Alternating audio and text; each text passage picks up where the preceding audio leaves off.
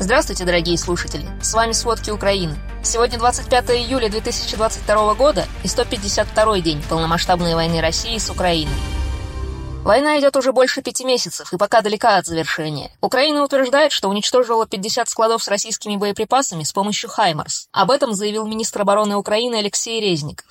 По его словам, это перерезает российские логистические цепочки, лишает возможности вести активные боевые действия и накрывать вооруженные силы Украины тяжелыми обстрелами. По мнению экспертов Института изучения войны, подобная тактика уже подготовила украинское контрнаступление в Херсонской области. Но обо всем по порядку.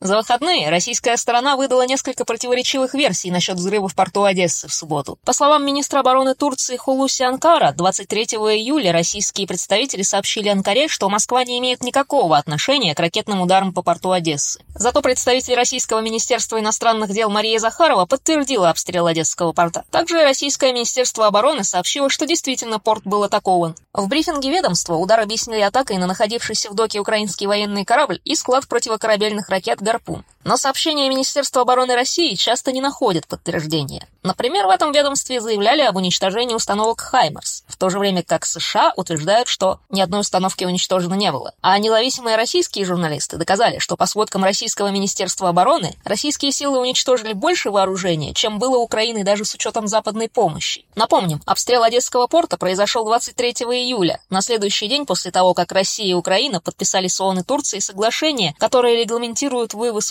украинского зерна. Как сообщили в Минагрополитике Украины, в порту находилось зерно, которое готовили на экспорт. В оперативном командовании «Юг» заявили, что российская ракета не попала в зернохранилище в Одесском порту, но попадание в насосную станцию привело к небольшому пожару. Его вскоре погасили. Российские удары судили лидеры США и европейских стран. Они заявили, что Россия этим показала свое пренебрежение международным правом и обязательствами. Но, несмотря ни на что, администрация морских портов Украины сообщает, что порт Одессы, Южный и Черноморск возобновили свою работу по экспорту зерна. В Херсонской области все еще идут бои, а украинские силы сообщают о постепенном продвижении. По последним данным ВСУ, на сегодня украинские силы взяли под контроль несколько объектов инфраструктуры и отбили атаки российских войск двух общинах. Вчера Южное оперативное командование Украины сообщило, что украинские войска обстреляли российские транспортные объекты в Херсонской области. Это чтобы помешать маневрированию и логистической поддержке. По мнению аналитиков Института изучения войны, такие действия соответствуют поддержке активного контрнаступления или созданию условий для предстоящего контрнаступления. После украинских ударов за последнюю неделю были повреждены все три контролируемые Россией моста, которые ведут в Херсон. Российские войска предприняли также ограниченные попытки наземного наступления в Херсонской области. В субботу вечером российские войска также обстреляли жилые кварталы в корабельном районе Николаева. По информации оперативного командования «Юг», по областному центру было выпущено четыре крылатых ракеты типа «Калибр». Российские атаки повредили многоэтажные частные дома, хозяйственные постройки, автомобили и гаражи. Известно о пяти раненых, среди них подросток. Всю прошедшую ночь российские силы атаковали Днепропетровскую область. Об этом в Телеграм сообщил глава Днепропетровской областной военной администрации Валентин Резниченко. По его словам, выпустили около 40 реактивных снарядов. Повреждены 6 частных домов и газопровод. Пострадала десятилетняя девочка. А в Запорожской области руководитель областной военной администрации Александр Старух заявил о 415 случаях похищения людей. Они были похищены российскими военными на оккупированных территориях Запорожской области. Он пояснил, что похищенным считается тот человек, который находился в плену более трех суток. По его подсчетам, сейчас более 170 человек находятся в заложниках. Кроме них, есть те, кого оккупационные войска забирают на один или два дня, чтобы получить деньги за выкуп. Таких людей гораздо больше. Напомним, 19 июля сообщалось, что российские военные вывезли в неизвестном направлении троих работников, захваченной ими Запорожской атомной электростанции.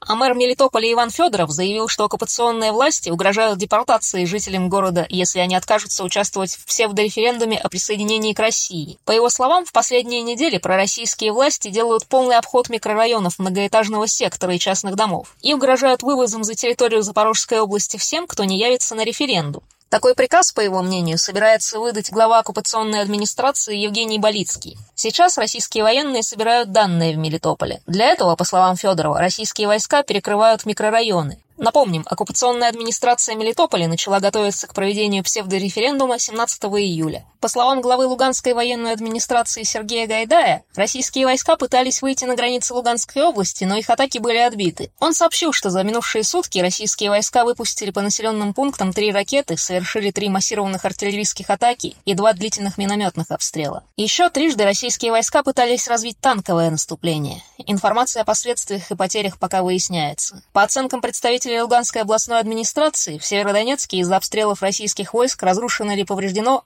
80% жилья. Похожая ситуация в Лисичанске. В этих оккупированных городах до сих пор остаются люди. В Северодонецке до 8 тысяч жителей, а в Лисичанске до 12. Российские силы пока не смогли взять под контроль всю Луганскую область.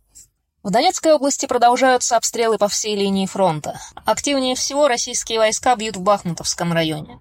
Ночью они сбросили авиабомбу на Бахмут. Пострадавших нет, повреждено как минимум пять домов. Около полуночи был очередной ракетный удар по Авдеевке. Российские войска также обстреляли этот город из артиллерии. Кроме того, под российскими обстрелами были Краматорск, Константиновка, Солидар и несколько сел. За минувшие сутки от этих атак были ранены 8 мирных жителей Донецкой области. А «Украинская правда» сообщает, что от утренних обстрелов в Солидаре погиб как минимум один человек. BBC со ссылкой на вчерашнюю вечернюю сводку Генштаба ВСУ сообщала, что российские военные пытались захватить Углегорскую ТЭС в Донецкой области, но понесли потери при штурме. А сегодня мэр Горловки Иван Приходько заявил, что территория Углегорской ТЭС полностью блокирована. По его словам, российские военные блокировали территорию станции, но не зачистили ее. Также Приходько утверждает, что силы ВСУ отходят от Семигорья, примерно в 80 километрах севернее Донецка, а Новолуганская, которая тоже в Донецкой области, наполовину находится под контролем так называемой ДНР. Судя по карте Института изучения войны, в этом районе есть небольшой выступ украинской обороны. От масштабных боев страдают мирные жители. По мнению главы городской военной администрации Славянска Вадима Ляха, в городе, скорее всего, не будет отопительного сезона. Даже если удастся отапливать квартиры электроприборами, система отопления замерзнет с наступлением холодов. По словам Ляха, в Славянске остается около 22 тысяч человек, из них около 3 или 4 тысяч детей. Он подчеркнул, что жителям Славянска нужно срочно эвакуироваться, ведь российские войска все равно попытаются захватить город.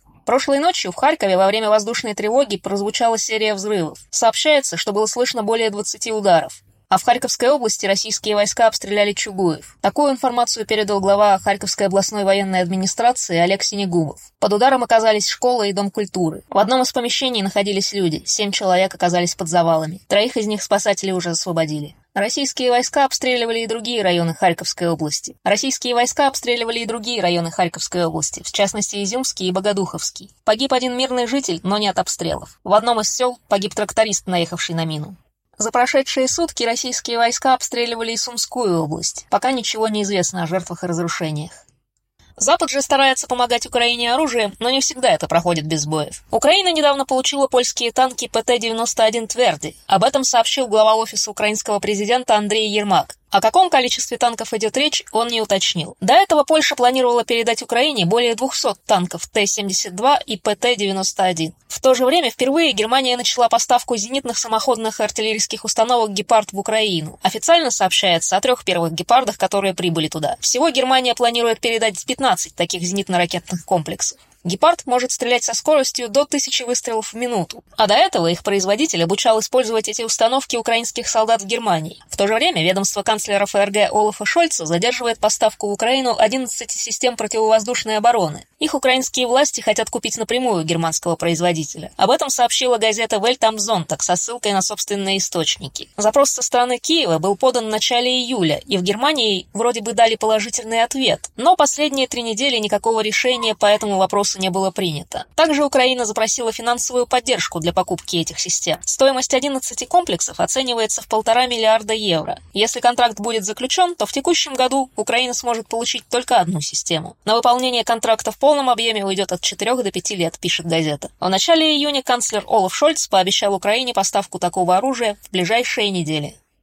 Эта война давно угрожает расшириться и на Беларусь. Первый заместитель министра внутренних дел Украины Евгений Енин заявил, что Украина готовится к худшему сценарию участия Беларуси в войне. Но сейчас эта республика уже активно втянута в агрессию против Украины. В то же время Александр Лукашенко постоянно избегает прямого участия белорусских войск. Но белорусские власти уже предоставили свою территорию и для транзита войск, и для ракетных артиллерийских обстрелов, и для лечения раненых. По всем законам войны Беларусь уже давно присоединилась к военной агрессии. По словам Енина, Россия сможет дожать ее, поэтому Украине стоит быть к этому готовой. По данным украинской и западных разведок, со стороны Беларуси на территорию Украины могут заходить диверсионно-разведывательные группы. Белорусская армия стала более подготовленной для обороны, но она по-прежнему не готова к масштабному наступлению из-за отсутствия реального боевого опыта. В конце мая в Минобороны Беларуси объявили, что по поручению Лукашенко создадут народное ополчение. 7 июня белорусской армией начались занятия по боевой готовности. Также режим Лукашенко начал тренировки по переходу из мирного в военное время.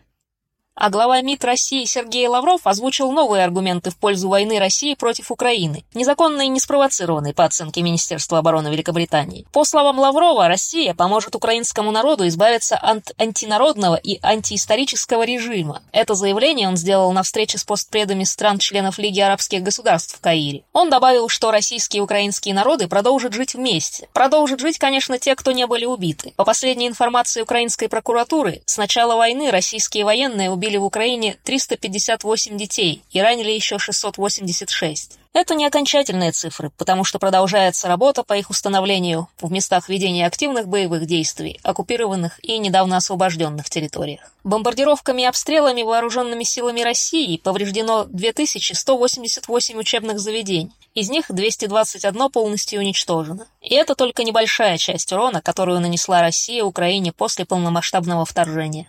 Спасибо. Это были все основные новости о войне России с Украиной к середине 25 июля. Помните, правда существует, а мы стараемся сделать ее доступной. Если вам нравится то, что мы делаем, пожалуйста, поделитесь этим подкастом с друзьями в России. Это очень важно для нас и для распространения правдивой информации. До встречи!